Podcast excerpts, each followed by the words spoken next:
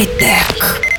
Привіт, з вами Роберт та новини зі світу технологій. 28-річний українець Іван Пасічник потрапив у тридцятку Андер, список найбільш успішних і талановитих молодих людей в Європі у віці до 30 років, складений американським журналом Forbes. До списку увійшли по 30 представників 20 різних категорій: мистецтво і стиль, фінанси, музика, розваги, спорт і тому подібне. Засновник українського стартапу Ecois.me потрапив до рейтингу найбільш найбільш успішних і талановитих молодих людей у віці до 30 років. Іван є керівником та співзасновником цього стартапу. Ecois.me – це система домашнього енергоменеджменту, яка підключається в електричному щитку до кабелю електроживлення та вимірює споживання електроенергії в будинку. Дані про енерговитрати докладно аналізуються, щоб відстежити надмірності і визначити можливості для подальшої економії.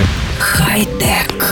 У 2014 році Facebook запустила спеціальну сторінку, яка забезпечує можливість входу в соцмережу через анонімну мережу Tor. І тільки зараз компанія оголосила про впровадження підтримки цього підключення у своєму офіційному додатку для Android. Повідомляється, що нова експериментальна функція повинна стати доступною для всіх користувачів Android в найближчі кілька днів. Нововведення покликане розвіяти найменші сумніви в безпеці підключення, а також буде давати можливість обходити блокування будь-якого сайту з боку місцевої влади. Щоб отримати доступ до Facebook через Tor, потрібно встановити мобільний додаток Orbot для роботи з анонімною мережею. Після чого в налаштуваннях програми соцмережі з'явиться можливість активувати зашифроване підключення через анонімайзер. Розробники попереджають, що в цьому режимі роботи повідомлення надходити не будуть. Хай-тек. Як повідомляє Android Police, з посиланням на власні джерела, компанія Google найближчим часом дозволить користувачам Android встановлювати програми прямо з пошукового вікна, минаючи при цьому магазин Google Play. Замість того, щоб перемістити користувача на сторінку програми на сайті або в додатку магазину, Google буде відображати спливаюче вікно, в якому можна буде натиснути на кнопку установки. Це вікно повідомить про права, які вимагає програма, наприклад, доступ до до телефонної книги або тому подібне, а також про її основні функції, так само як і в Google Play. Цей функціонал поки доступний обмеженому числу користувачів, і Google поки не повідомляє, коли вона запрацює глобально.